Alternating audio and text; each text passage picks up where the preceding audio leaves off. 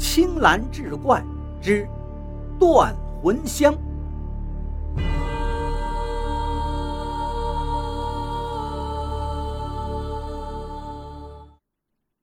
书接上回，日本女人说完之后，朝他们鞠了一个躬。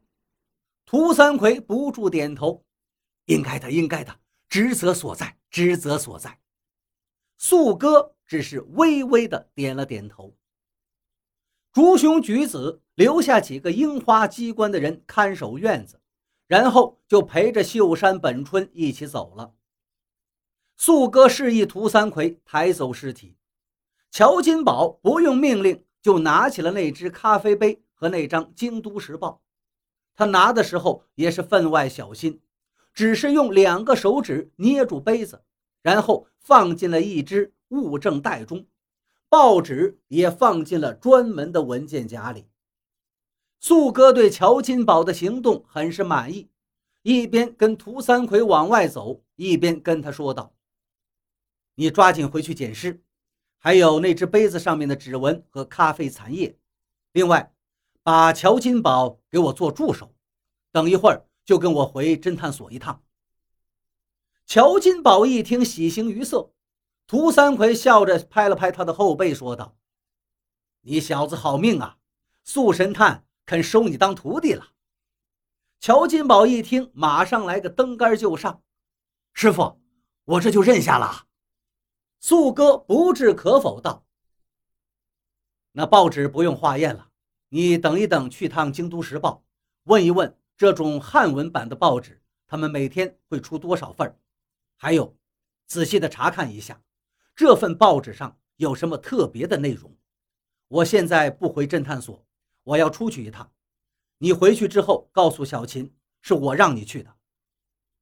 一家百货店里。”店小二打开名片，大声的叫起来：“您是大神探素哥？是我，你看着不像吗？像像像！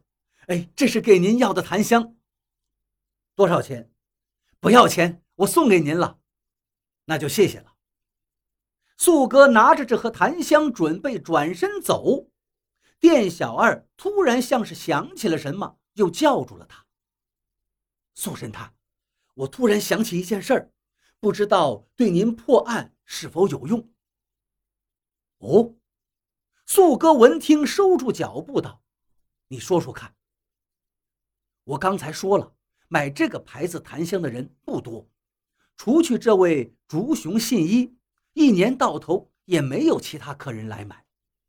可就是前几天，来了一个姑娘，点名买了一盒神户牌檀香。我现在想起来，觉得有点奇怪。这个香一般都是用惯了，天天要用的，很少有人只买一盒。再说，他特地点名来买，而且只买一盒，就非常奇怪了。因为心里纳闷呢，我就把这事给记住了。您今天来说，那竹雄信一死了，手里还拿着这盒香，我怎么琢磨着他的死？跟这个香有什么关系呢？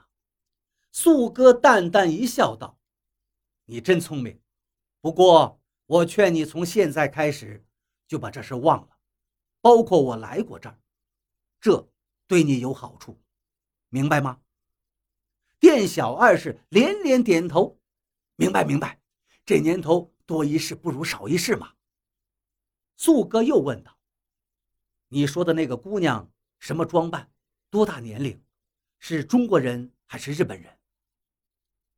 那姑娘啊，长得挺漂亮，一头长发，穿着一件绣花褂子，是中国人，一口北京话，也就是有个二十三四岁吧。好，谢谢了。